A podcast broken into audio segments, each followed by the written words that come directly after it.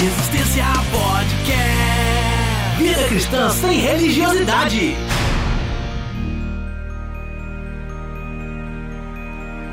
Fala Resistência, programa de número 28 no ar.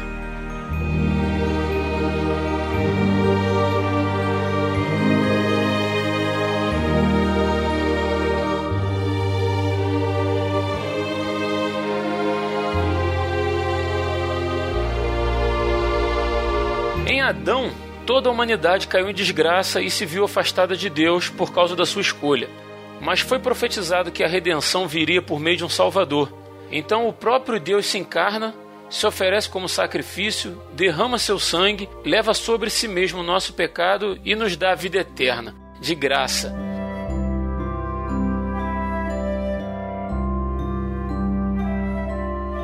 Há cerca de dois mil anos foi proclamada a maior notícia da história da humanidade. Jesus, o Salvador, nasceu. E o nosso papo de hoje, aproveitando a celebração do Natal, é sobre a salvação que nos alcançou com a vinda de Cristo à Terra. Eu sou Rodrigo Oliveira e, diante do escândalo que é o nascimento, vida, morte e ressurreição de Cristo, dar qualquer outro significado a isso chega a ser pecado. Fala aí galera, aqui é Rodrigo Muniz e um menino nos nasceu, um filho se nos deu e o governo estará sobre os seus ombros. E o seu nome será Maravilhoso, Conselheiro, Deus Forte, Pai Eterno e Príncipe da Paz. Fala Resistência, que é o Will Soares e não importa como, não importa onde, não importa quando. O que importa é que ele nasceu. bacana, show, bacana. Show, show. Quando o Muniz falou governo, eu jurava que ele ia citar o Temer, cara. Ai, ai, ai. Ele ia citar o Temer, eu fiquei. Aí o Muniz ia passar o atestado de esquerdista total. Exatamente. e o governo, mas peraí, antes de tudo, fora Temer.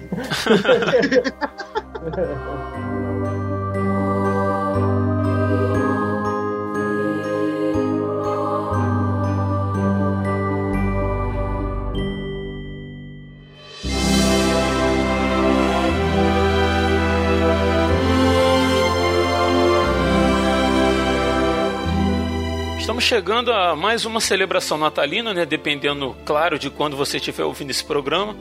Mas é uma época que, para nós cristãos, remete diretamente à consciência de que o Salvador nasceu, né? de que Deus se encarnou e veio à Terra. E eu gostaria de saber quando foi que essa boa notícia chegou até vocês. Como vocês foram alcançados pela graça salvadora? Ah, eu fui alcançado ainda criança, né? Minha mãe e meu pai sempre foram é, da Umbanda, Umbanda, Candomblé, aquela mistura danada, né? Que em alguns lugares não dá para separar muito. Uhum. E, e, aí minha mãe, quando separou dele, é, foi viver com uma outra pessoa que, que, que era, de, era espírita kardecista, então quer dizer, não tinha nenhuma perspectiva né, nesse sentido. E aí, depois, com o tempo, eu fui morar com eles, e aí depois também, um pouco de tempo depois, a minha tia, irmã da minha mãe, que hoje já, já, já é falecida, né? Ela, ela apresentou o evangelho para para minha mãe, para o companheiro dela na ocasião, ainda não eram casados, né? e aí eles decidiram é, começar a, a, caminhar ali e a seguir, né? frequentar as igrejas, as igrejas não, né? frequentar a denominação evangélica. E aí eu fui no bojo, né, disso. E você tinha quantos anos, mais ou menos, nessa época? Eu tinha uns nove anos, mais ou menos. Uhum. Aí eu fui acompanhando, fui acompanhando e, e conhecendo e vivendo nesse meio aí, pulando de denominação em denominação aí durante muito tempo, porque eles se mudavam muito, né, e não, não, não fixavam raiz em denominação nenhuma. Uhum.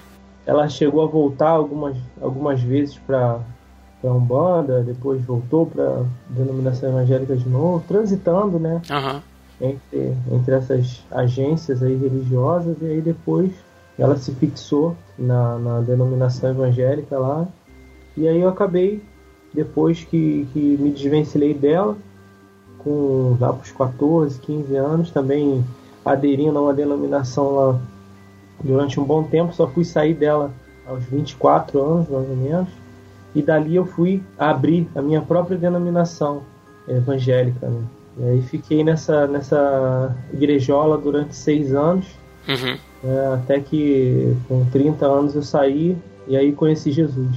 Aos 30 anos eu conheci Jesus.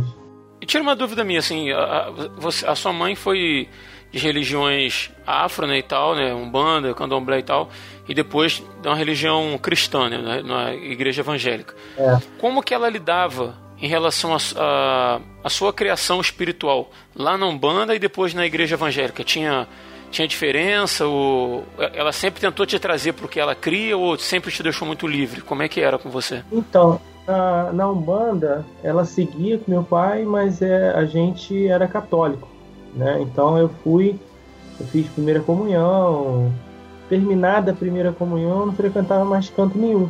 De vez em quando aqui ela, eu ia com ela em alguma alguma sessão uhum. que tinha, né, de uns terreiros aí da vida, ou então meus pais tinham é, davam consulta aqui em casa, né, com as entidades lá que eles incorporavam e tal.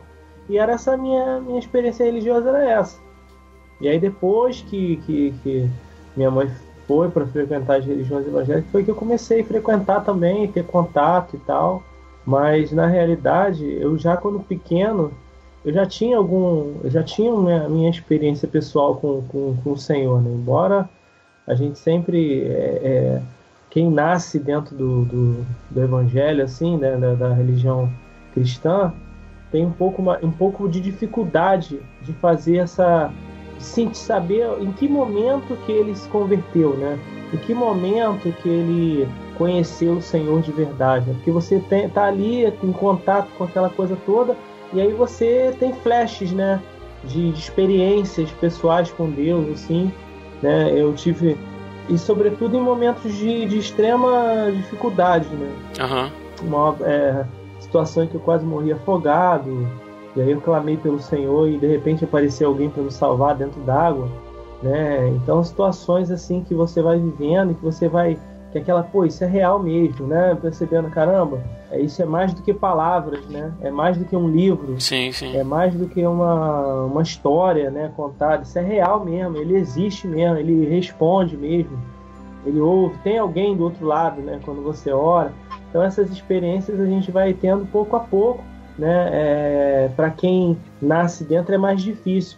Para quem viveu fora do evangelho, até a idade adulta, vamos dizer assim, e tem uma experiência de conversão, de fé, de arrependimento, né? de, de de, de humilhação ali, de, de, busca do perdão do Senhor e tal, é mais marcado isso, vamos dizer assim, né? esse momento de conversão. Mas para quem nasce no Evangelho fica mais difícil perceber, porque ela é uma transição assim meio fluida, parece que você vai tendo essa experiência da, da, da conversão mais que diariamente, assim, ou mais que é, é, de uma forma mais fluida né? Mas contínua, essa é a palavra, né? E cara, a tua percepção assim tá certinha que você fala parece que tá falando de mim, né? Eu fui criado num, é. fui criado num lar evangélico, fui, meu, meus pais já eram da igreja presbiteriana quando eu nasci, uhum. e eu fui criado nesse meio. Então a gente vai assimilando, copiando os pais da gente. É tudo natural, né? É natural, é natural. Engraçado assim que na adolescência eu sofri um pouco com isso, assim, porque eu via, sei lá, alguém dar um testemunho assim que o cara foi bandido, foi traficante e ou então foi, sei lá, o Bozo, o cheirador da, da, do SBT e se converteu, tinha uma história assim de conversão para contar e eu não tinha, assim, sabe? É, foi um processo longo, né? É. Até aqui de, de amadurecimento, de consciência. E eu sofria com isso, mas na verdade eu deveria, naquela época, hoje eu sou, né? Grato por isso, porque creio que o Senhor me poupou de muita coisa né, permitindo que eu nascesse no, é. num lar de pessoas genuinamente lar, cristãs, né, é. né, pessoas piedosas e tal. Eu, eu hoje tenho a compreensão de que a, a, a conversão nossa ela tem que ser todos os dias. Cada dia que você acorda, você tem que se converter novamente ao Senhor. Não que você vai. É, é que a salvação vai acontecer novamente, não. Mas naquele dia você, você tem que reconhecer que você só está naquela condição ali de estar na graça de Deus, de estar dentro do reino de Deus, por causa do sacrifício do Senhor. Esse reconhecimento ele tem que ser diário. Não é um reconhecimento de, ai meu Deus, sou pecador. Não, não é isso. Né? Até porque ele já levou sobre si a nossa culpa, tudo, né? tudo ele já levou sobre si. Sim. Mas é você reconhecer a graça do Senhor que se renova a cada manhã, a misericórdia do Senhor que se renova a cada manhã, e que você está caminhando nessa graça, nessa misericórdia, e ali você agradece ao Senhor, ali você se alegra no Senhor, e aquilo ali é, é, é essa consciência da graça de Deus é que faz você caminhar em santidade. Né? Você não caminha em santidade evitando o, o, o pecado para poder ser aceito. Não, porque você foi aceito pelo Senhor que você anda em santidade. Você tá Exatamente, tá... de dentro para fora, né? Isso, é você está você tá vivendo ali, a palavra Paulo fala, em Hebreus ele fala a respeito da, da boa, aliás, a gente, que a gente tem que se livrar é da má consciência. O, o, o pecado não tá mais, não tem mais domínio sobre a nossa vida, a gente não vive mais no pecado. É, é, a gente tem que viver na, no, cultivo de uma boa consciência diante do Senhor, né? De que eu estou caminhando e, e, agradando o meu Senhor, amando o meu Senhor. E se algo fere a minha consciência, né? Algo, se algo machuca a minha consciência, então eu vou e abandono aquilo porque aquilo ali está me deixando, está é, é tá ferindo o coração do Senhor. Então essa consciência é que define o momento da tua conversão. É bacana porque o ser humano reconhece a própria miséria, né? Que ele isso. tá e ele se entrega totalmente. É, é, muito, muito interessante isso. De si. E só um ser humano que reconhece a sua miséria, reconhece que foi salvo, que um preço foi pago, né? um preço que ele jamais poderia pagar, um preço de sangue, é que ele se vê capacitado a amar os outros da mesma maneira que ele foi amado.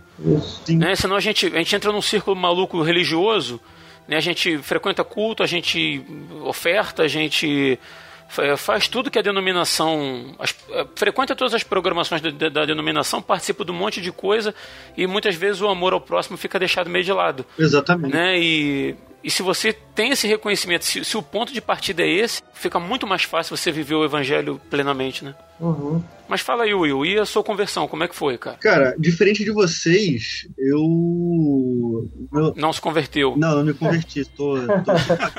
eu adoro Odin. Não, sacanagem. Não.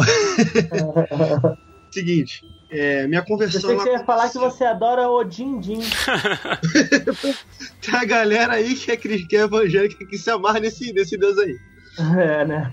Tem, tem, tem a questão, cara. É, a minha questão de conversão ela é bem diferente da de vocês, sabe? Eu acho muito bacana quando a pessoa chega para mim, chega e fala, poxa, eu nasci no lar evangélico e tal. Lidou com muitos jovens que, que, que vivem nessa realidade, só que eu não vim dessa realidade sabe? Meu, no meu lar, meu pai era alcoólatra. Minha mãe sempre foi uma pessoa de muita fé, sabe? Muita, muita fé. Eu arrisco dizer que ela tem mais fé do que a pessoa que tem mais fé que eu conheço. A verdade é essa. Porque quando eu era muito pequeno, eu era muito doente e ela. Ela tem fé demais, né? É, bastante fé, cara. Você não percebeu o deboche, não, né? Não, eu percebi, eu ignorei. E quando, quando, eu era muito pequeno, eu tive, eu quase morri, né? Então ela, ela ficava de frente pro Cristo Redentor, fazendo as orações dela ali, pedindo pela minha vida. E isso gerou muita fé nela. E ela sempre foi uma mulher de muita fé, uhum. só que não, nunca foi cristã, assim, de, de ir pra igreja e tal. E com, com 16 anos, eu fazia, um, eu fazia pré-vestibular e já tocava, minha, tocava meu violão, minha guitarra da forma mais porca possível, mas tocava. E uma, uma amiga minha me chamou para poder ir para a igreja, que era que é a igreja presbiteriana de Olinda. Do, duas semanas depois eu fui convidado para tocar lá. E Deus usou isso para poder me, me atrair e me atraindo devagar. Só que a minha, a minha conversão ela foi algo, não nada escalafobético, mas eu tava com muita vaidade em mim acerca do, do que eu fazia ali na igreja. E um belo dia eu eu simplesmente, cheio de si, sentei lá na frente. Cheguei tarde, né? Porque eu queria. Eu cheguei tarde porque eu quis. Sentei lá na frente e fiquei observando, é, porque eu achava que sem mim as Nada pessoas não tinham... fazer. Exatamente, as pessoas não poderiam fazer o que elas faziam. E foi a melhor performance do Ministério de Música que eu já vi. E eu terminei, e quando eles terminaram a música, eu fiquei chocado. Uma voz veio no meu ouvido que eu tenho certeza que é Deus, falou assim: ó, eu não preciso de você, você que precisa de mim. Naquele momento ali, entrou em mim uma convicção tão grande do quanto eu precisava de Deus, da minha miséria, do quão patético eu era. E naquele nesse dia eu tenho como dia da minha conversão. E daquele desse dia em diante tudo mudou para mim. Sabe? Legal. E como o Muniz falou, foi um despertar de consciência. Né? Exatamente. Né? O Espírito Santo me tocou de uma forma tão grande que eu, não, eu também não lembro da mensagem que o pastor, que o, que o pastor pregou, mas a mensagem também falou muito por esse lado e a necessidade de conversão, de arrependimento, porque o, o Reverendo Lamartine, né, que foi o meu primeiro pastor, sou apaixonado por ele. Então, cara, ele sempre foi muito de, de pregar cruz, salvação, Cristo, algumas viagens filosóficas às vezes, mas nunca saía desse cristocentrismo. E ali eu fui tocado, sabe? O Espírito Santo me convenceu da, justi da justiça do pecado e do juízo. E ali eu entrei, eu decidi entrar, sabe? Eu decidi viver aquilo a vera. Porque eu, porque eu entendi ali que eu precisava de Deus. Precisava de salvação para minha própria alma. E ali eu começou a minha caminhada. Isso tem, isso foi corrigindo o que eu falei antes, foi seis meses depois de eu entrar numa igreja. E vamos botar assim, já passei por lugares, já fiquei dois anos e alguma coisa fora de igreja, mas eu jamais fiquei fora de Deus, sabe? Porque eu creio, na minha, na minha concepção, quando você tem um encontro genuíno com Deus, é, é como você ser atropelado por um trem. Você nunca mais vai ser a mesma pessoa.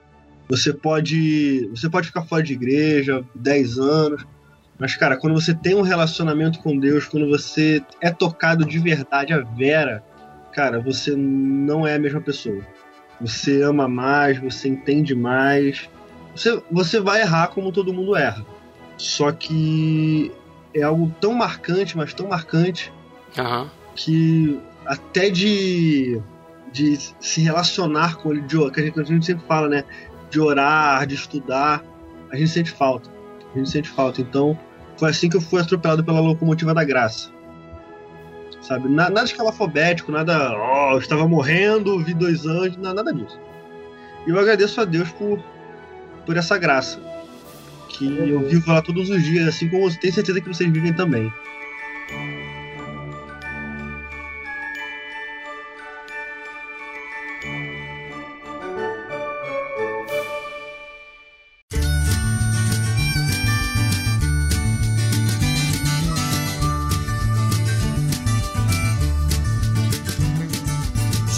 joy to the world, the Lord has come.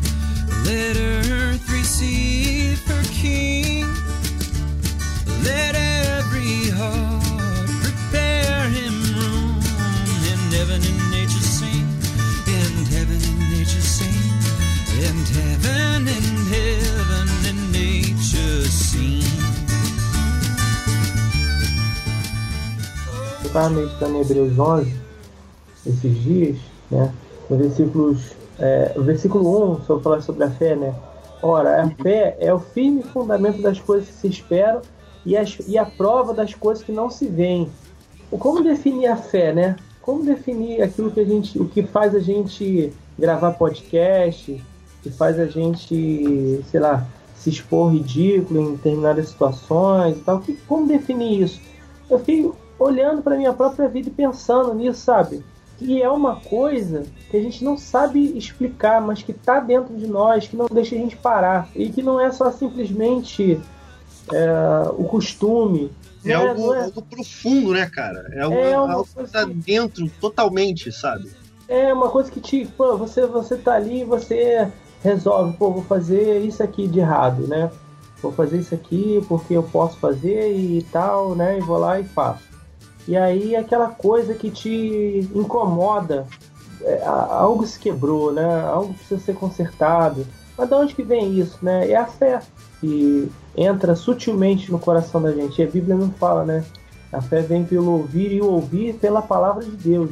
Exatamente. Né? Então, e essa palavra vem de várias maneiras, né? Vem através da Bíblia, vem através da criação, vem através de diversas maneiras, né? Uhum.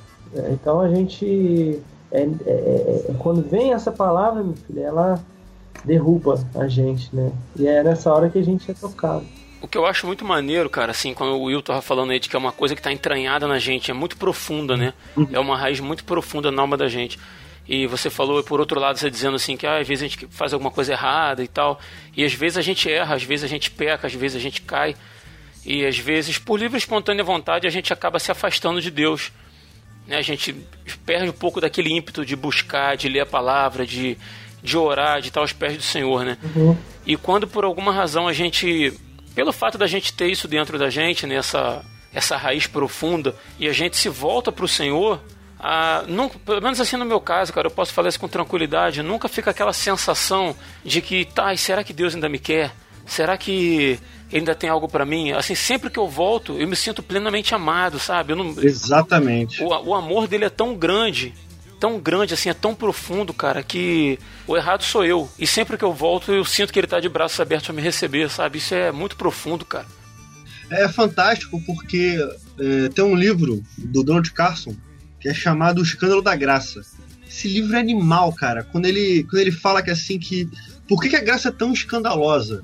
Porque, ela, porque ele pega pessoas que não merecem, que merecem a morte, que merecem morrer, que merecem serem jogados no inferno, e é gracioso com eles. E, com, e são pessoas que nada têm para oferecer para Deus. E somos nós sabe? Você é o ouvinte. Uhum. A gente, o que, que, a gente, que, que a gente tem pra oferecer para Deus? Eu tava conversando com, com um rapaz semana passada e eu falei para ele, cara, o nosso o padrão de Deus ele é muito alto.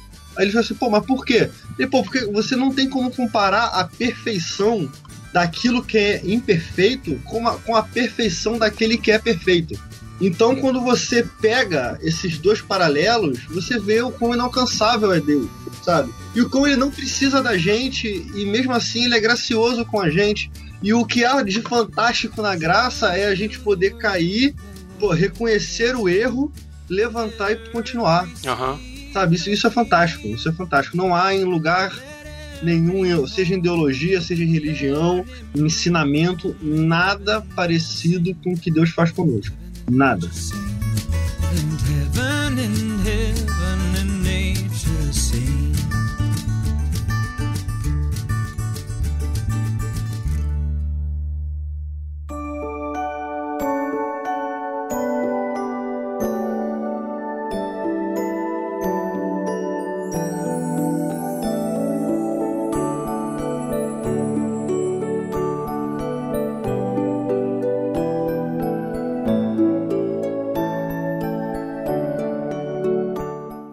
Acho interessante a gente pensar um pouco também a respeito da questão do Natal, do Natal feriado, né? Do Natal que é um, uma data comercial e a gente pega muita coisa da cultura norte-americana e a gente sabe que Jesus não nasceu em 25 de dezembro, a gente sabe que o Natal muito provavelmente tem sua origem no paganismo né, e acaba sendo uma, uma festa pagã, mas a gente está tratando aqui da consciência do, do cristão, né, daquele que, que reconhece que o nascimento de Cristo foi realmente a, a, grande boa nova, né? Que o reino de Deus é chegado e que a nossa salvação chegou através de Cristo. E é um erro assim muito grande também a gente deixar para fazer isso ou para trazer essa plena consciência no dia 24 para 25 de dezembro sabe, se reunir em torno disso. É, é, inevitável que no Natal a gente seja levado a pensar nisso com uma maior intensidade. Né? Mas, mas se a gente reconhece que realmente a salvação é isso tudo e é para a vida da gente, deveria ser um exercício trazer isso diariamente à consciência, como o Muniz falou, né? Se converter a cada dia, né? Ter aquela consciência ali voltada para Deus e para o reconhecimento de quem nós somos, do nosso papel e de quem Ele é, né? Sim, é, é interessante, Rodrigo, porque, é, como eu falei no, na minha abertura, não importa quando, como ou até onde. A grande boa nova que está em Isaías 9 é que o menino nos nasceu, o filho se nos deu. Ponto. E quando você lê Isaías 9, você vê o quão maravilhoso é aquilo, sabe? Você faz um paralelo com o nascimento que está descrito na Bíblia, que está descrito no Evangelho de Lucas, a dificuldade que foi uhum. na visão na visão terrena e quando você olha a, vis a, a, visão entre aspas celestial da questão em Isaías 9 você vê que é maravilhoso cara. Você vê um negócio assim fantástico sabe? E é, esse maravilhoso conselheiro Deus forte para a eternidade príncipe da paz pá, pá, pá, e quando você vai vendo isso você fala assim cara não importa onde, não importa como, não importa quem nasceu, Aham. sabe? E que isso seja cravado em nossos corações, é, não só trazendo a memória, mas com atitudes. Que isso seja vivo em nós, que isso seja, achei a palavra, uma carta viva de Deus em nós. E que essa, essa gratidão que há em nós ecoe para outras pessoas. Não só no Natal, no dia 24, no dia 25, sabe? Tem a questão dos presentes, tem, tudo faz parte, sabe? Eu acho que fugir, eu que sou pai, vocês também que são pais, é, eu acho que fugir disso hoje em dia, de certa forma, é um sacrilégio com, com eles, sabe? Tem que ter, pode ter a parte do presente, mas a gente tem que ensinar o, o motivo verdadeiro, mas sem omitir a, a comunhão da festa, sem omitir tudo Aham. Sabe? Que é, que é algo bacana também. A gente, às vezes a gente vê parentes que a gente não costuma ver durante o ano, porque é tudo muito corrida, a nossa vida é muito corrida, sabe? Então é um momento que a gente consegue parar em família ali para rir, para conversar, tal.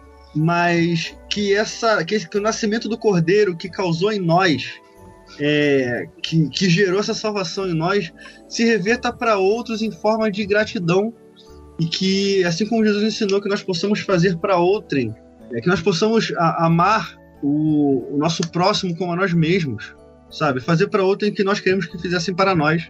Eu acho que isso, isso, isso é o melhor pagamento pelo nascimento dele. Não há, ou- não há outra forma assim tão fantástica de apresentar Cristo de- é, que não seja por nossas vidas.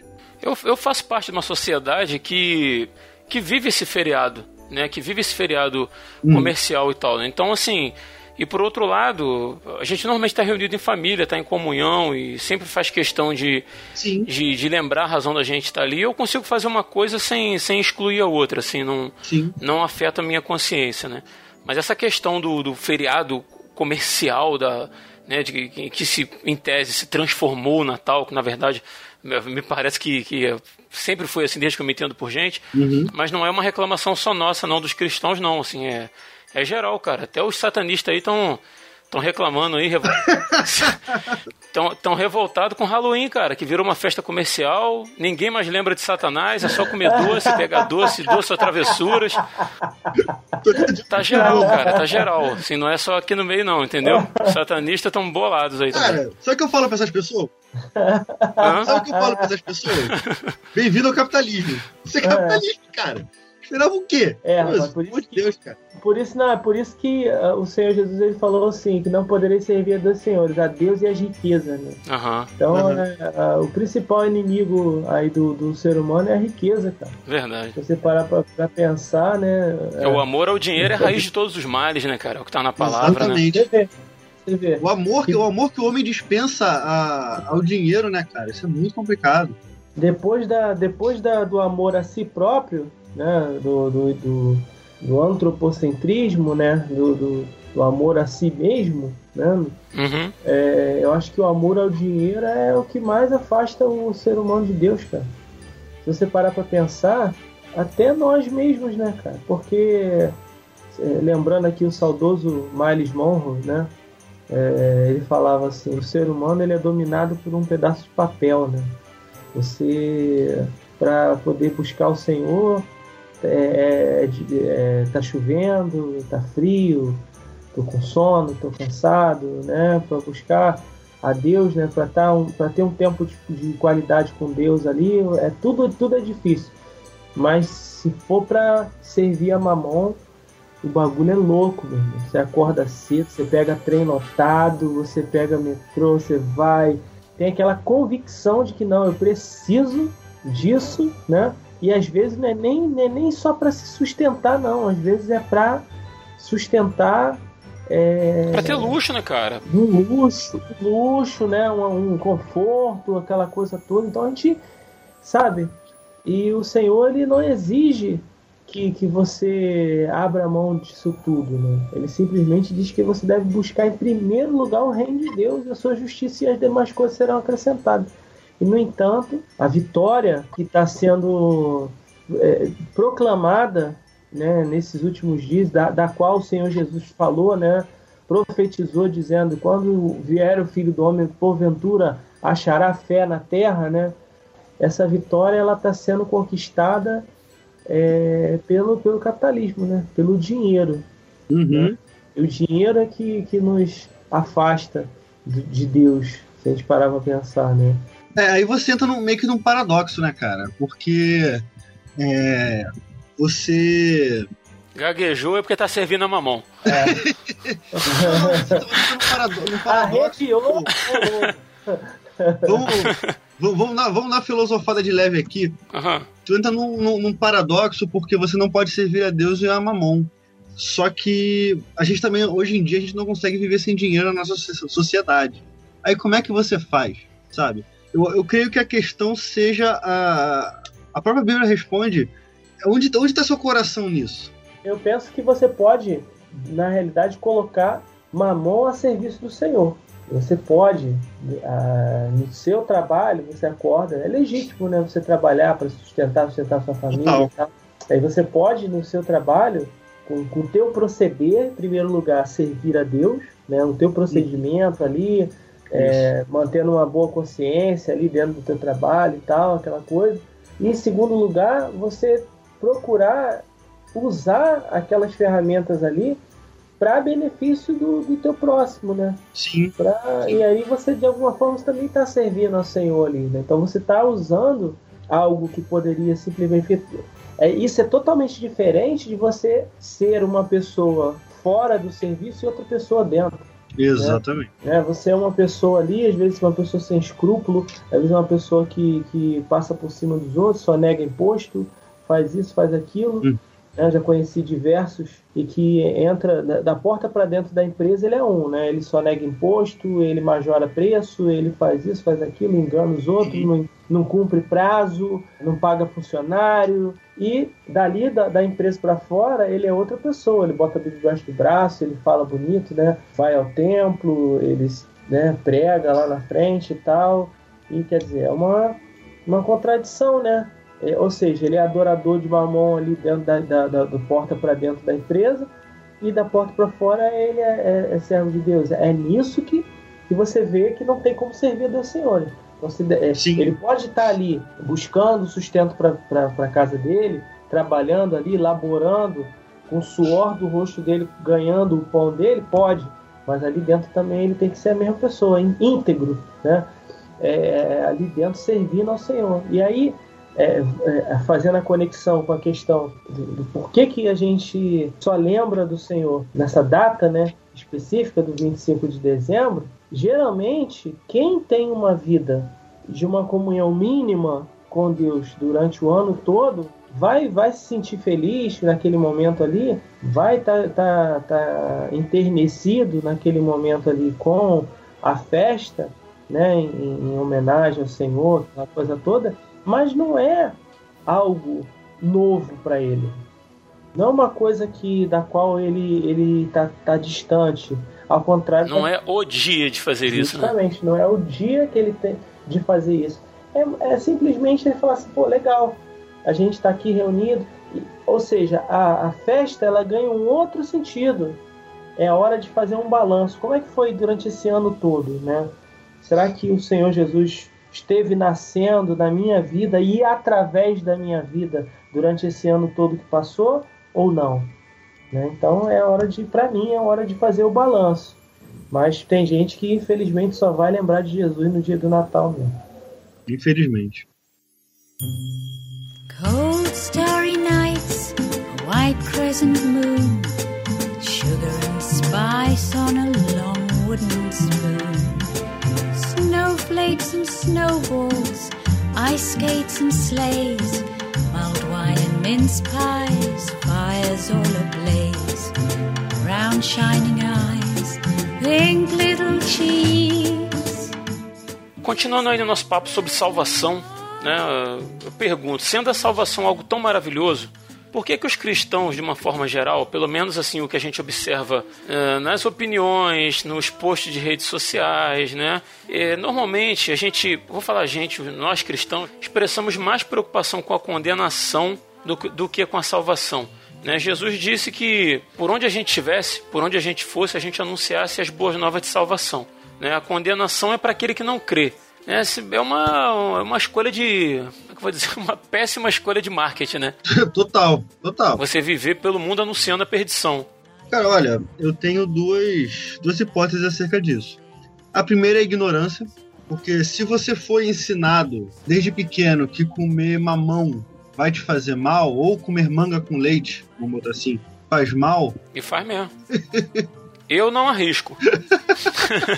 muito bobo, cara. Muito bobo. Se eu fui ensinado que manga com leite faz mal desde pequeno, por exemplo, eu vou repassar aquilo. Eu vou estar num nível de que eu nunca vou querer experimentar aquilo, porque eu sei que. Porque eu acredito que vai me fazer mal. Da mesma forma que as pessoas acreditam que Deus tem que chegar e, e, cara, destruir todo mundo, arrebentar, tem que botar medo no povo mesmo, porque se morrer vai pro inferno, isso e aquilo. Cara, sinceramente, se a gente estivesse na igreja por medo de ir pro inferno, a gente tá perdendo nosso tempo, cara. Porque não é assim que funciona. Você acaba querendo convencer a pessoa, cara, usando a teologia do cagaço, né? Você vai fazer o cara sentir medo. É. Aí, e, É. e a gente ca- cai naquele erro de achar que é a gente que convence alguém de alguma coisa, né? Exatamente. É a mesma coisa você assustar a criança com bicho papão. No caso da criança, a criança cresce. O moral não acredita nisso. Mas infelizmente no meio, no meio cristão tem gente que nunca cresce. E vai morrer crendo naquilo. E tem a outra questão que é a questão do controle. Aham. O poder pelo poder. Se, se eu consigo botar medo em você, você tá sob meu controle. Um exemplo prático disso é que o, o valentão do colégio, né? O cara chega, te intimida, consegue tudo que tem de você. A mesma coisa esse cara que tá no meio, no meio da eclésia, que, que chega e, e fala sobre esse evangelho é, muitas vezes, melhor, praticamente racista, sabe? Um evangelho restritivo, onde você, onde você não é suficiente para Deus e se você não fizer o suficiente, você vai para o inferno, sendo você agente ativo da sua salvação. Uhum. Ou seja, Jesus foi na cruz à toa. Je- Je- Jesus Jesus não precisa nem, nem ter nascido, porque se eu posso salvar a mim mesmo, para que que ele nasceu? Para que que ele foi na cruz? Isso é patético. Isso é uma forma de eu ser zelador da sua salvação. Ó, você não pode fazer isso não. Ó, não pode andar com essa roupa porque Jesus vai te mandar pro inferno. Você não pode cortar o cabelo, Jesus vai te mandar pro inferno. Você não pode ouvir música do mundo, Jesus vai te mandar pro inferno. Filme de terror, esquece, entendeu? Só, só começa a ver, ver filme evangélico. Nossa. Entendeu? Star Wars, nunca mais. Tô isolando a pessoa por conta de medo. E Jesus, quando você vê, é, quando você lê, para pra sentar e ler a Bíblia, Jesus não botava medo em ninguém. Quem Jesus botava medo? Quem olhou pra esse cara e falou assim: esse homem é complicado. Esse homem é sinistro. As crianças correm desse homem. Pô, muito pelo contrário, cara. Tu vê Jesus sendo um- uma pessoa amável, sabe? Uma pessoa de, co- com, com o coração aberto pra ouvir, pra falar, sabe? E, e é assim que Deus nos trata. Aham. A Bíblia fala que ele nos atraiu com cordas de amor. Eu, eu adoro essa passagem, cara. Se eu não me engano, ela tá em Cantares. Com cordas de amor, ele nos atraiu. Não foi com corrente no pescoço, sabe? Não foi com algema nas mãos. Foi com cordas de amor. Foi de forma amável, foi de forma simples, foi de forma singela. Então, quando você apresenta esse evangelho, vamos dizer assim, o lado negro da força desse, desse evangelho, Blasfêmia. com a blasfemo, né? Fazer analogia de Star Wars com, com o Evangelho. Quem é nerd vai oh pai, perdoa, pai, não sabe o que diz. Quem é nerd vai entender. Quando você apresenta esse lado negro do evangelho, cara, o que você tem são pessoas amedrontadas. Pessoas que estão ali para não irem pro inferno, mas que não fazem noção do que que é Deus. São pessoas também que não têm a plena consciência de quem nós somos, de quem Deus é e do que é a salvação, que a gente que o Muniz falou lá no começo. Total. Ela, a pessoa não sabe onde, não sabe quem ela é, de onde ela veio, nem para onde ela vai. Uhum. Como você mesmo falou, né? A pessoa não aprendeu direito. Hum. Ela não entendeu. Ela não foi. Ela não veio para Cristo. Ela veio para uma religião. Uhum. Ela veio, né? Para Ela religião veio pro evangélica. acesso ao céu. Ela veio Isso. pra escada pro céu. Isso. A gente sabe. Sabe que música que eu vou tocar, né? Na edição. Claro que eu sei. claro que eu sei. A gente não gosta, cara. Então, a, a gente sabe que a igreja pintou com, com, com cores mais fortes a, o inferno como uma forma de atrair as pessoas pelo medo. Isso acabou colocando na cabeça das pessoas uma noção errada da própria salvação. Eu estou sendo salvo de quê? Uhum. Ah, o Senhor te salvou. Beleza, mas de quê? Porque se você pensar assim, Deus passa a ser uma entidade caprichosa. Pensa comigo. Uma entidade. Vaidosa não seria a palavra, não? vaidosa, vaidosa, né? Que ela cria uma raça, coloca essa raça no planeta, dá a oportunidade a essa raça de fazer a opção entre escolher a ele ou não. E se essa raça não escolher, ele já preparou um incinerador para poder jogar essa raça depois. Exatamente. Então, É um deus egocêntrico. egocêntrico, não tem sentido, cara. Esse Deus é um Deus é, que nasceu a partir de uma consciência humana. Esse Deus ele é mais humano do que outra coisa. É muita maldade quando você esconde isso das pessoas, que é você não mostrar a elas o que, que realmente é o pecado. É você não mostrar realmente a elas o que que, o que que, qual é o enredo dessa história toda. Cara, é muito simples. Se você pegar a Bíblia lá, 1 de João, capítulo 4, no versículo 8, ele diz assim: Aquele que não ama não conhece a Deus, porque Deus é amor. Versículo 16: E nós conhecemos e cremos no amor que Deus nos tem. Deus é amor, e quem está em amor está em Deus e Deus nele. Cara, é muito simples. É direto, né, cara? É direto. Você, Deus não fez um inferninho lá simplesmente para jogar a pessoa porque a pessoa não quis servir a ele, adorar ele como uma entidade pagã qualquer. Não. É simples. Se você não quer viver em amor, você quer ser egoísta, você quer viver para si mesmo, você não quer reconhecer, você é tudo isso de anti-amor, você tá fora de Deus, cara. É como óleo e água. Se você não tá em Deus, você tá fora de Deus. Então, Sim. a pessoa mesmo, a própria palavra, a pessoa, aquele que come e bebe sem discernir o corpo do Senhor, come e bebe para a sua própria condenação. Do que, que ele está falando ali? O corpo de Cristo é amor, cara. Então, se você, isso eu já estou falando até para crente, né? Se você é, é, é, não vive em amor, se você não, não é uma pessoa que compreendeu que o verdadeiro pecado é não amar, você está fora, cara. A, a pessoa mesmo se excluiu de Deus, ela está longe de Deus. E ela, se ela escolher deliberadamente, eu quero, eu sei que esse é o caminho, mas eu quero, eu não quero, eu rejeito o amor. Cara, tá fora, bicho. Então é, é, é, é essa ignorância sobre o que, que é um real pecado, que é que e aí você fala, ah, mas você sempre fala disso, mas cara, não tem não tem outra coisa para falar, não tem outra coisa para falar. O evangelho é isso. O evangelho é o amor de Deus manifesto para nos tirar do império das trevas, que é essa falta desse amor, e nos transportar para o reino do Filho do seu amor. Simples assim. Então, se eu não reconheço isso, aí eu tenho que é, é, pregar o, o, o, inferno, eu tenho que pregar um demônio lá, um diabinho que está com, com um tridente esperando lá, né, um caldeirão, que está esperando a pessoa para cair lá e tal, e tal, não sei o que. Senão, se você não der seu dízimo, você vai para lá. Se você não, né, se você não der sua oferta, você vai para lá. Se você não, sabe, não vier no domingo à noite, você vai para lá. Se você não vier na campanha durante a semana, você vai para lá. Para eu poder legitimar a minha safadeza, desculpa a expressão, enquanto um, um, um, um, líder mentiroso, safado, eu tenho que usar o inferno, bicho. Eu não posso pregar o amor de Deus, eu não posso pregar a graça. Eu tenho que ser legalista, eu tenho que pregar inferno. Senão, eu não consigo prender as pessoas dentro da igreja, dentro da denominação. Duas formas muito fáceis de você prender alguém religiosamente falando é pelo medo e pela ganância. Exato. Né? Você pega dois pontos chaves, né? Você falou aí do, do medo que é, é genial para quem quer controlar rebanho, né? Uhum. Não, e além disso, são duas coisas que não têm limite. O medo do ser humano ele não tem limite e a ganância muito menos. Uhum. Aham, uhum. exato.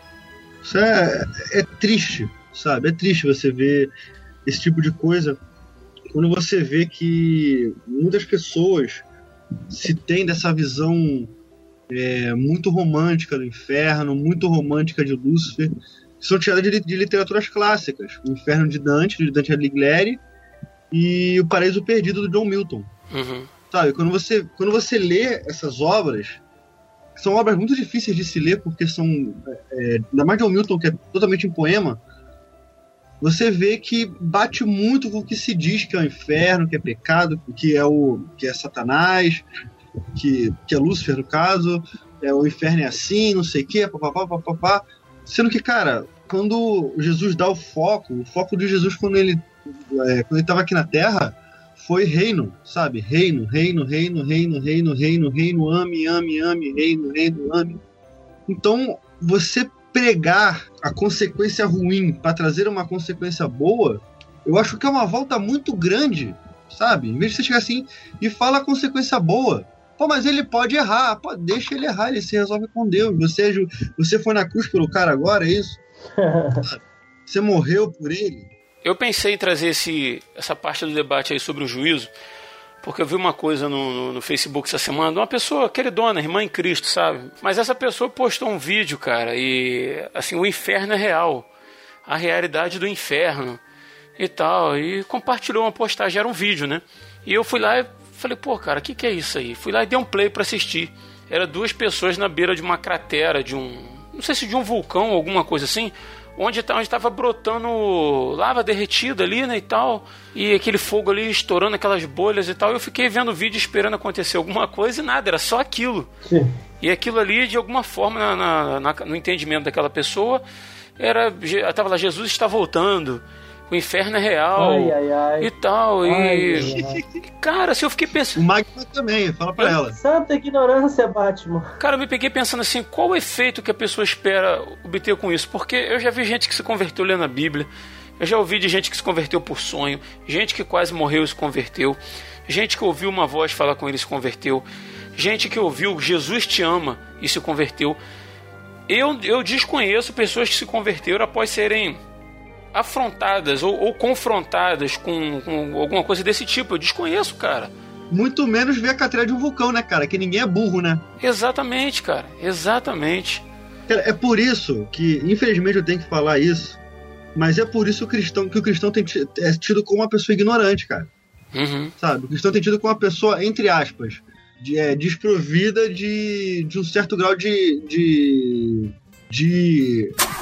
Caraca erudito. Eruditismo. Erudição, erudição. Erudição, isso. É, é, tido como desprovido de um grau de erudição, cara. E, cara, quando você, fa... quando você bota aqui assim, tá, tá vendo aqui, ó? Isso aqui é quando o inferno invade a Terra. Aí você bota um vulcão explodindo. Sabe? Você fala assim, caraca, meu Deus do céu. Sabe? Como eu tava vendo hoje, a pessoa falando sobre sobre Papai Noel, São Nicolau e falando um monte de outras coisas que não tá em fonte nenhuma, sabe? E eu, eu assim, caraca, pô, beleza, mas e aí? Essa semana eu vi um dizendo que a NASA já confirmou, tá confirmado, tá tudo certo. Só tinha no Facebook, não tem site de notícia nenhuma. Não tem nada. Que vai, tem nada. Vai ter uma tempestade solar e ah, a Terra vai ficar e a Terra vai ficar três dias sem energia elétrica. Mas é só isso, não vai a Terra não vai acabar. É, amigos, realmente Jesus está voltando. É. Queridão, Jesus está voltando desde que ele morreu. Exatamente. Desde que ele subiu aos céus, ele tá voltando, cara. Exatamente. Eu não, eu não preciso de sinais externos, ainda mais sinais externos inventados, né, cara? Uhum. Não, aí o negócio da lua, da, da lua. Daqui a pouco tempo, você é ouvinte que, que, tá, que tá por fora disso, a lua, se aproxima, a, a lua se aproximou um pouco mais da Terra esses dias. Só foi algo recente. Uhum. Não deu para ver do Rio de Janeiro porque tava, tava chovendo aqui. Já, já não basta o Rio de Janeiro tal, tal que tá, ainda não conseguimos ver a lua grande, né? Mas enfim. Tá moleque. É a crise, é a crise. É a crise. A crise tá tão pesada aqui que nem a lua a gente conseguiu ver. É, foi a Dilma, foi a Dilma. Cara, aí o nego falando de profecias e não sei o que, Jesus tá voltando e tal. Cara, ok. Ele tá voltando. Mas o que, que a gente tá fazendo? Só sentado esperando? Sabe? A gente vai ficar esperando ele voltar até quando? Aí ele vai voltar independente da gente tá esperando ou não. O que cabe a gente é seguir, é, é, é seguir da, é andar da forma que ele andou, seguir da forma que ele nos ordenou, sabe? Amando, fazendo discípulos, sabe? É, sendo amáveis uns com os outros e por aí vai. Por aí vai. É muito, é muito engraçado esse evangelho do medo, porque eu já vivi esse evangelho do medo, hoje em dia comigo não cola. Sabe, hoje em dia comigo não cola, porque a pessoa perde argumento muito rápido. Não está dizendo que, que a realidade do inferno, da perdição, do juízo de Deus, a gente não está dizendo que isso não existe. Ele existe. A gente não está dizendo que isso é mentira. A gente está dizendo que essa não é a mensagem de boas novas que Jesus mandou a gente pregar, né? E nem a centralidade do evangelho. Jesus não Sim. foi na cruz pra você descobrir que o inferno existe. Eu ia perguntar a vocês a respeito da, da razão por. Aliás, eu ia perguntar a vocês se a igreja evangélica não evangeliza, porque ela já está, ela está plenamente satisfeita com sua própria salvação. Né? Mas já foi praticamente respondido no, no, no ponto anterior. Né? A igreja não evangeliza porque ela, ela não, não sabe quem é, cara. Ela está perdida.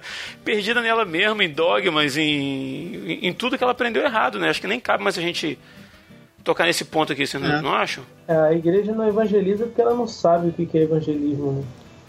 Ela não Uhum. tem o evangelho para evangelizar. Simples assim. Ela tem é, um marketing lá multinível, na realidade, né?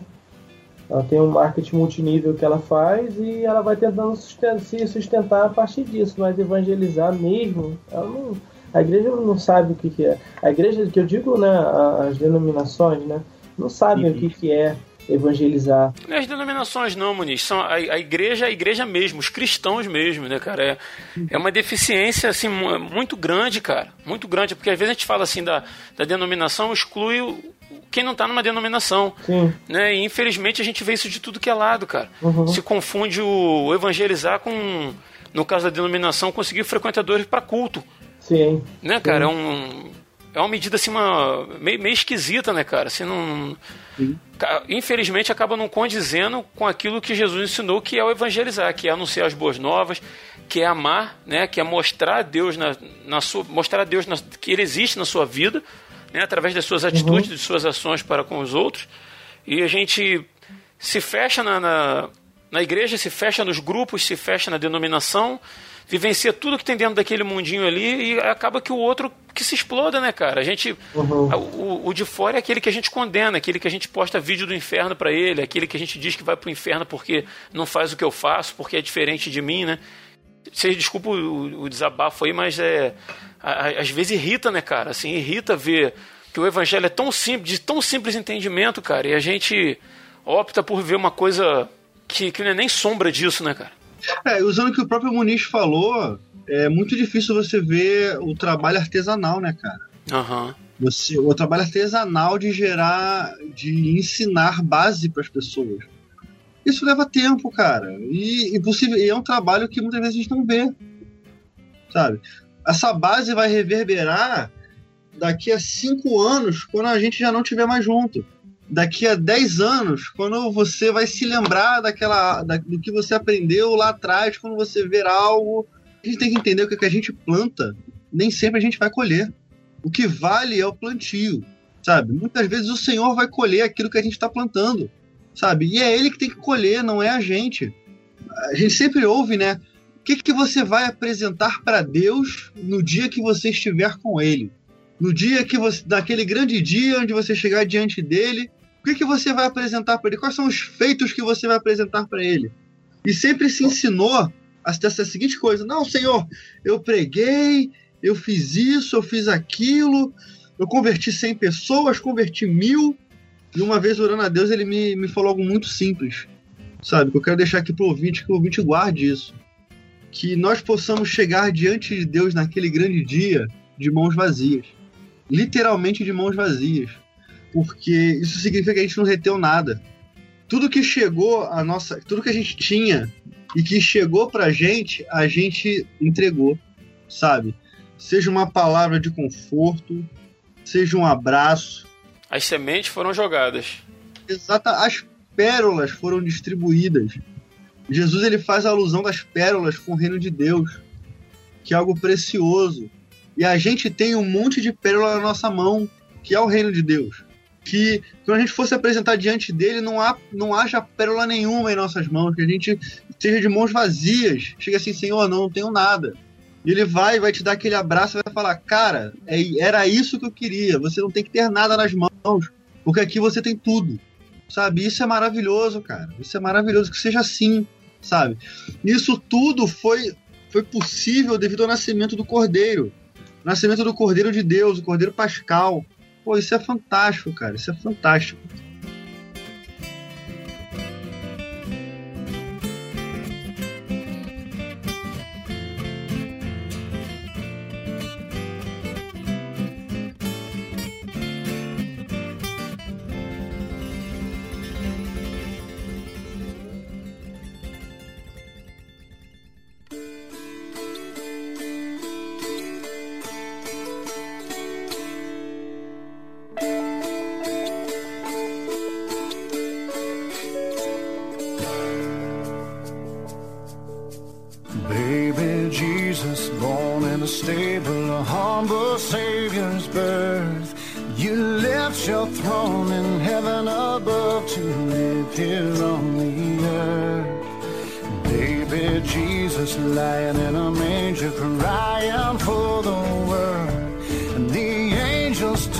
Shepherds of the good news for us all.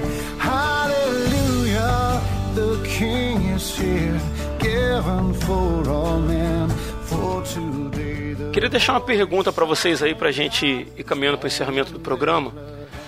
A gente vive um tempo de muito racionalismo, muita descrença, muita falta de amor, né? Muita soberba. O homem da nossa época atual é muito autossuficiente, né? E como pregar salvação para quem não se acha perdido? É, o segredo está na mensagem. O segredo está na mensagem. A gente vive uma época em que é, Jesus se tornou demodê. A religião, metafísico, a, a, a explicação irracional, ela se tornou fora de moda. Né? Você as pessoas costumam dizer assim, ah não, se tornar evangélico virou moda, não sei o que. Mentira, isso aí não, não, não, não é verdade. Né? Talvez já tenha sido, né? Em uma é, não, época. É, não, mas, mas isso aí é, é- Não tem a ver com o evangelho, mas, Não, é, mas já é. foi moda, né? Foi É, modinho. Mas a própria palavra diz que, que a palavra, o próprio Senhor disse que ele, a, a palavra dele, né, o evangelho é espada. Então, Uhum. É, o evangelho real, ele já, já tem esse bloqueio natural. Só que tem um, um detalhe, né? Se a gente olhar para Paulo, quando ele vai falar para os coríntios, né? Ele vai falar para os coríntios, ele fala, ó, eu fui falar com vocês, mas eu fui falar sem nenhum tipo de uso de intelectualidade, palavras né, rebuscadas. A minha pregação não consistia em palavras persuasivas, né, mas em manifestação do poder. né? Não sei se foi para os Coríntios que ele fala isso, mas é, é, para os Coríntios especificamente, ele fala: Eu não, não fiz saber mais nada para vocês a não ser Cristo e este crucificado. Na realidade, o que tem, se, o que tem sido pregado não é Jesus. Que tem sido pregado é religião, né? Religião evangélica e tal. E aí, Mesmo que se use o nome de Jesus, né? é, mesmo que se use o nome de Jesus, mas o que tem se pregado é a religiosidade evangélica, cristã evangélica e tal, e que fica naquele eterno embate com, com as religiões afro, é, é, afrodescendentes e com o catolicismo, né? E aí o ateísmo vai nesse bojo aí. Mas quando você prega Cristo, qual o propósito dele? Qual é o propósito da cruz? Qual é a verdade da cruz, do sacrifício? Qual é a verdade do, do- do- da ressurreição? Quando você prega, cara, o Espírito encontra liberdade e ele age. Sabe por que, que o Espírito não age? Porque o, o- o Evangelho real não tem sido pregado. Espírito de Deus ele só pode agir quando Jesus Cristo é pregado. Porque a fé não é a fé na religião cristã. A fé não é a fé na religião afro, nem é. a fé que salva o homem de si mesmo, que salva o homem dessa falta de amor e, consequentemente, leva o homem para dentro de, de Deus, é a fé em Jesus Cristo. A pergunta, né? Como ainda pregar salvação a quem não se sente perdido? É mostrar para essa pessoa que todos nós estamos perdidos. Em que sentido? Que todos nós precisamos de amor. E se a gente olhar para dentro de nós mesmos, a gente vai ver essa escuridão que há dentro de nós, que se e, e, os diversos filmes aí de, de apocalipse zumbi mostram, né? É, e séries e filmes que mostram, né? É, aquela coisa quando acaba o Estado, né? Quando acaba a regulação e que todo mundo vai para um, um, um, um estado de barbárie, né? O, homem se torna né, o lobo do próprio homem. É uma anarquia, né, cara? É, Anarquia quando a anarquia se instaura ali, que ah, não tem mais ninguém para regular, não tem mais ninguém para impedir a ação do homem, e ali o homem mostra, se mostra como ele realmente é, né? na íntegra, vamos dizer assim. É isso que as pessoas precisam perceber. Cara, eu não sou bonzinho, coisa nenhuma. É mostrar para essas pessoas, cara, que o Senhor ele não faz acepção de pecado.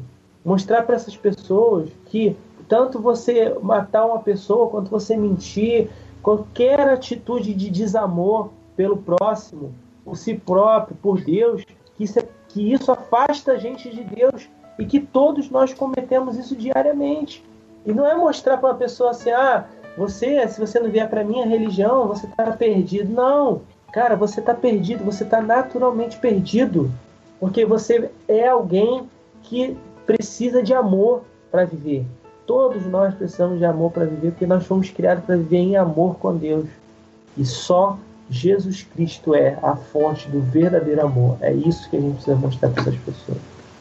Cara, eu sei que, que cada caso é um caso e eu penso que é sempre muito importante a gente estar tá ligado com o Espírito Santo, estar tá sendo sempre direcionado pelo Espírito Santo, né, para que ele ele guie a gente, né, em como como lidar com pessoas. Mas eu entendo, assim, legal o que você falou e, e concordo, mas eu ainda vejo uma, uma certa dificuldade de apresentar uma mensagem para pessoas que não querem ouvir.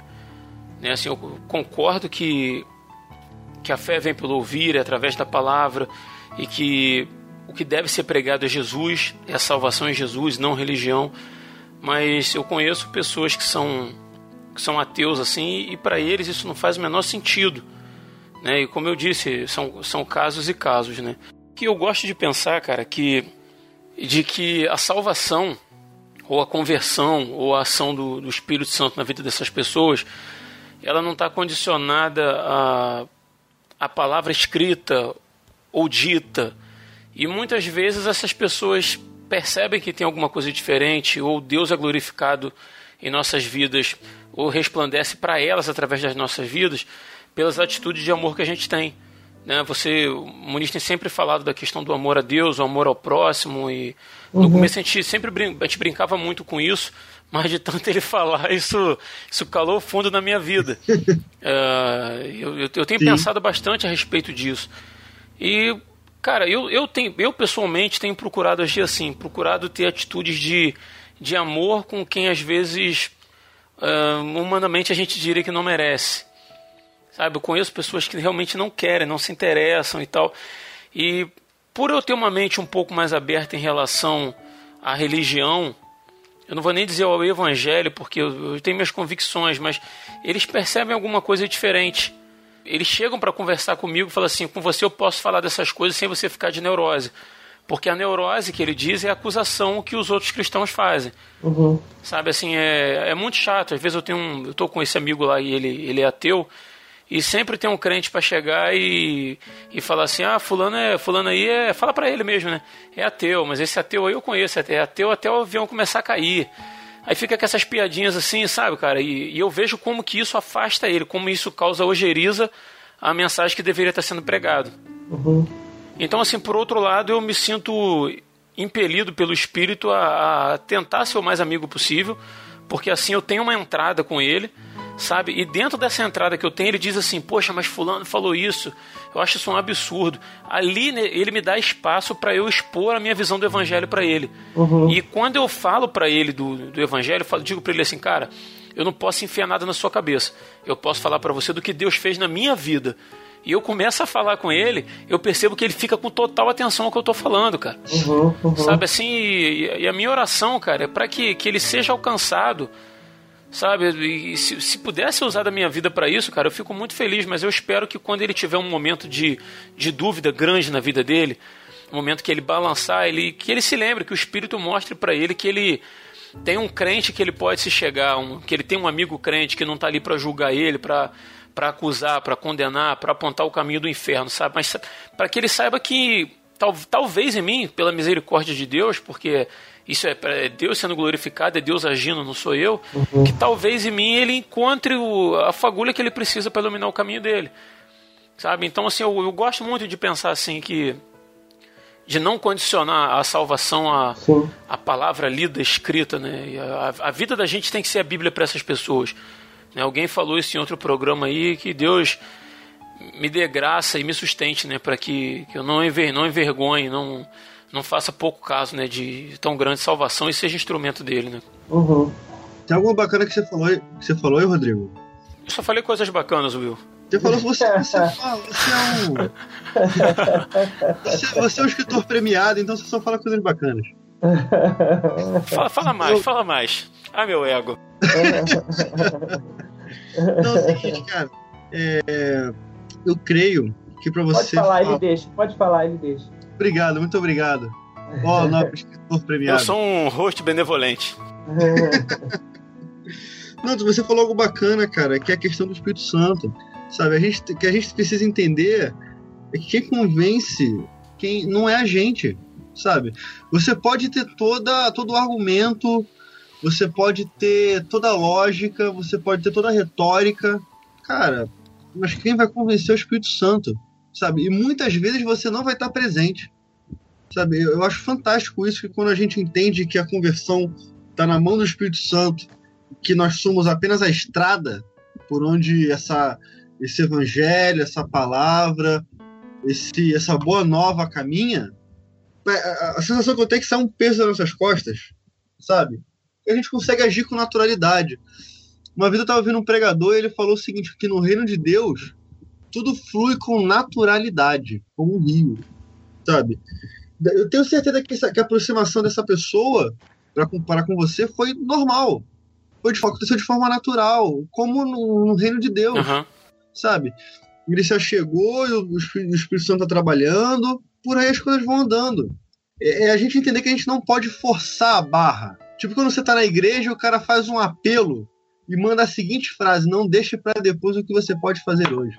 Você pode fazer, né? É, é forçar a barra, cara.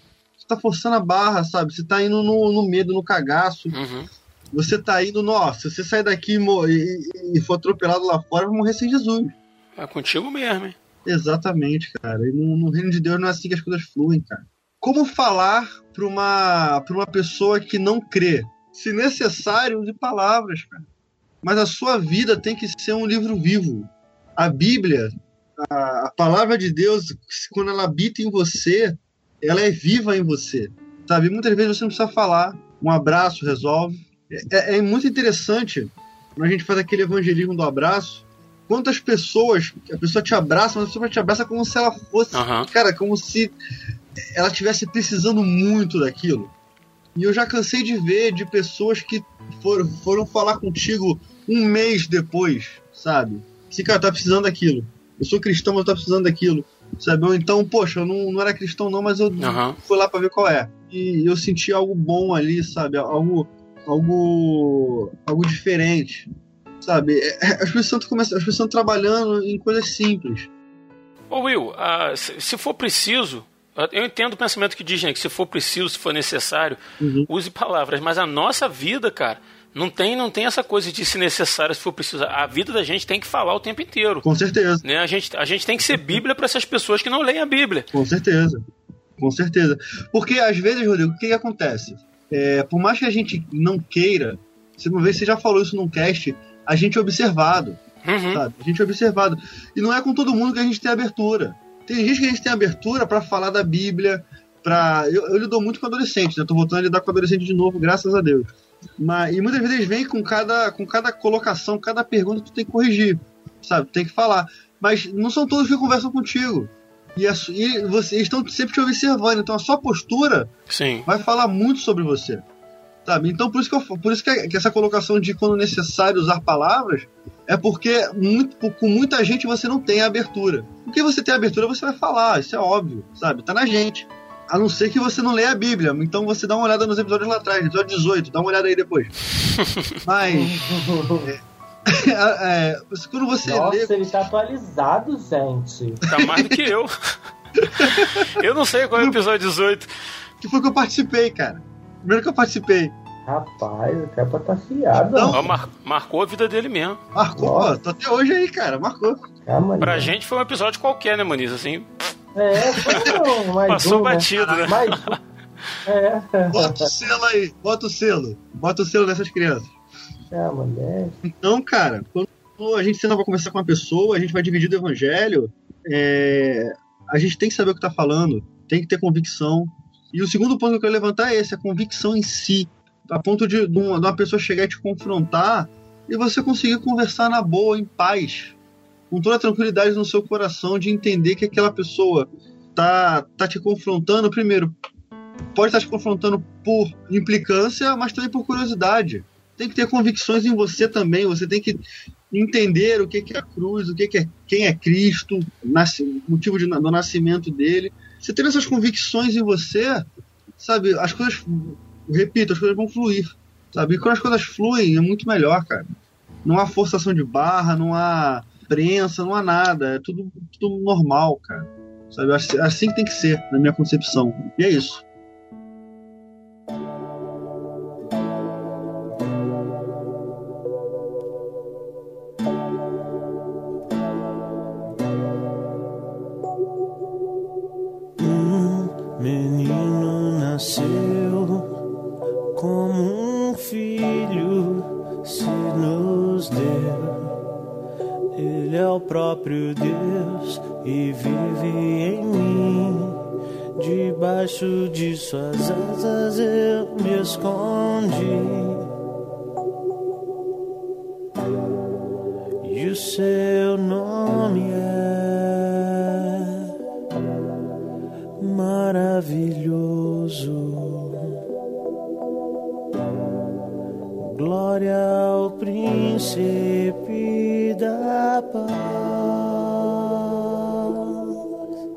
Pessoal, a gente vai ficando por aqui. Espero aí em Deus que a gente tenha trazido alguma luz aí. Meu desejo é que você comemore o Natal, se reúne em família, lembre-se do, do, do, nascimento de Cristo, né? Que é a maior notícia que a gente poderia ter, é a nossa salvação encarnada ali, mas que isso não se resuma a um dia, né? Que isso seja uma, uma constante na sua vida, que isso seja um, um lembrete diário né, que você vai se, se forçar a ter ali todo dia de que Jesus nasceu e morreu para que a gente tivesse vida. Se é assim, amém. Se não é, tá em tempo de começar. Meu amigo Rodrigo Muniz, obrigado aí pela sua participação, tá, cara? Nada, meu amigo. Tamo junto aí. É, eu que agradeço mais essa oportunidade aí de estar tá falando com o ouvinte aí, estar tá compartilhando alguma coisa né, com o ouvinte sendo um canal de Deus aí. Eu espero que Deus possa é, é, falar com você que está nos ouvindo aí agora e que você possa aproveitar esse período agora de final de ano para fazer o seu balanço, né, fazer sua reflexão, é, fazer seus projetos, né, e, e, a gente talvez é que a gente possa de repente falar sobre projetos aí. Aqueles projetos de final de ano que ninguém cumpre, né? A partir de 1 é, de janeiro acabou tudo. E aqueles projetos místicos, né, que Ó, eu vou fazer um projeto de vida e sua vida vai mudar, vai dar tudo certo na sua vida no ano que vem, não sei o que. Será que isso funciona mesmo? Será que não funciona? Né? Não sei, né? Já tá, já, tá, já tá dando spoiler aí de, de programa, cara? então, quer dizer, né, que você possa. Mas é, antes de qualquer coisa, né? Parar agora e fazer aquele balanço. Será que minha, será que Jesus tem nascido na minha vida todos os dias? Sim. Né? Será que eu tenho sido um canal para ele nascer, nascer na vida do meu vizinho, nascer na vida da, da, do, do, meu parente, da minha esposa, do meu filho? Será que eu tenho sido um canal para Jesus nascer na vida do meu pai, da minha mãe? Né, do meu colega de trabalho. Eu preciso ser esse canal para Jesus nascer todo dia aí, na vida de quem me cerca. Aí nome de Jesus. Sabe as palavras. Meu grande amigo Will Soares. Tá por aí ainda, Will? Tô sim, não dormi não. Cara, obrigado, tá? Mais uma vez pela sua participação, pelo seu empenho aí. É sempre muito legal estar com vocês, cara. Uma pena que o Ed não estava hoje com a gente aí.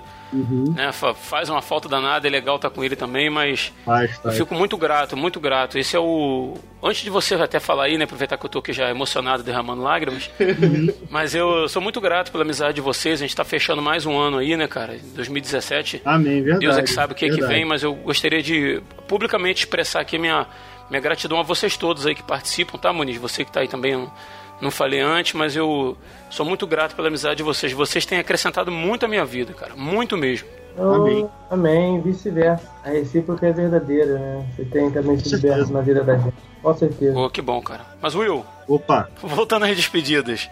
Deixemos o emocionalismo de lado e. vamos, vamos falar sério aí. Obrigado, tá, cara, pela sua participação. Cara, eu que agradeço.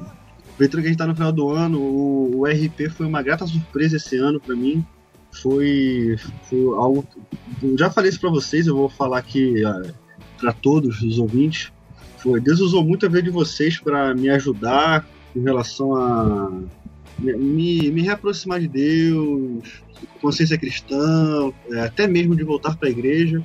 Quando eu comecei a gravar o RP, eu não não estava eu não tava congregando em igreja nenhuma, entendeu? E Deus usou a vida, muito a vida de vocês para me abençoar e foi uma grata surpresa esse projeto pintar esse ano e que e quem tem que agradecer aqui sou eu, sabe? Quem tem que agradecer aqui sou eu porque é, você, o, o nosso host, me deu uma uma abertura, confiou, a gente sempre conversa, a gente sempre debate, a gente ri, a gente brinca. Sim. E sempre, um sempre é, sempre ouvindo a gente, sabe? Sempre me ouvindo. Eu, eu acho muito bacana essa a forma como você conduz esse projeto e que, que ele continue, que ele permaneça e que esse seja término de mais um ano de muitos que virão. Amém, cara. Sabe? Com certeza, tenho certeza que isso vai, vai abençoar muitas vidas e como eu falei aqui no cast, muitas a gente não vai colher, a gente só vai saber quando a gente tiver no Senhor. É, cara, enquanto for da vontade de Deus aí, no entendimento dele, a gente tiver prestando um serviço ao reino, cara, que, que seja. E quando não for também, né, que a gente tenha serenidade para entender, né? Com é. certeza. Tá, tá nas mãos dele e a obra é dele, quem sustenta é ele. Verdade, cara. Sabe? Tá- Foi o que eu aprendi uma vez. Aquilo que você sustenta uma vez, você vai ter que sustentar para sempre. Mas se é o Senhor que sustenta, ele é eterno. cara. Amém. Ele vai sustentar até ele achar, até o momento certo. Isso aí. Sabe? Nem mais nem menos, né? Nem mais nem menos. E eu que agradeço, muito obrigado, muito obrigado. Valeu, cara. Então é isso, a gente fica por aqui. Eu agradeço demais a você que nos acompanhou até aqui. E deixo o convite para que você participe com a gente da, da confraria no Telegram, né? um grupo no aplicativo Telegram, onde os ouvintes podem participar com a gente né? e trocar uma ideia, criar vínculo de irmãos em Cristo mesmo. Né? E para participar, basta você entrar na postagem desse episódio lá no nosso site, né? E na descrição da postagem você vai ver o convite para participar da confraria no Telegram. Basta você clicar lá. E na postagem você também tem os links para os livros que, que a gente sempre cita no programa, né? Tá tudo linkado lá bonitinho. A playlist das músicas tocadas, as redes sociais dos participantes, né? E todas as informações relativas ao, ao programa e aos participantes estão lá na, na postagem, tá bom? E obrigado mais uma vez a você que ouviu. A gente fica por aqui, um Feliz Natal e a gente se vê em 2017, se o Senhor nos permitir. Eu sou Rodrigo Oliveira e se você está ouvindo isso, você é a resistência. All the way home I'll be warm. The fire is slowly dying. And my dear, we're still goodbying. As long as you love me so. Let it snow, let it snow, let it snow. doesn't care if it's ten below. He's sitting by the fire's cozy glow. He don't care about blow. He just says, let it snow, let it snow, let it snow. Let it snow. Ooh-wee goes the storm. Why should he worry when he's nice and warm? His gal by his side and the lights turn low. He just says, let it snow, let it snow.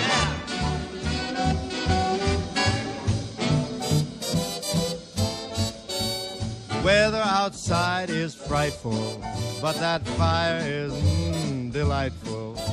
Since we've no place to go, let it snow, let it snow, let it snow. It doesn't show signs of stopping, and I brought lots of corn for popping. The lights are way down low, so let it snow, let it snow, let it snow, let it snow.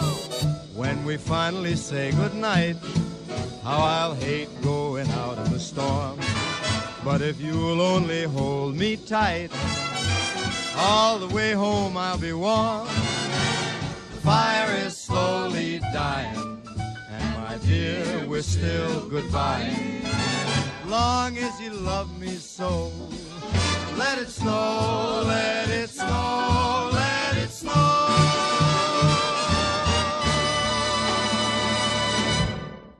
Eu ia, eu ia contar a piadinha do, do Papai Noel. Eu ia contar a piadinha do Papai Noel, aquela piadinha que o Papai Noel tá passando em cima da Somália. Não, não Aí- sei não. Ah. Vem merda. Papai Noel tá passando em cima da Somália. Aí ele, as criancinhas estão gritando com a mãozinha, aquele gravetinho pro alto assim: Papai Noel, Papai Noel. Aí ele, criança que não come, não ganha presente.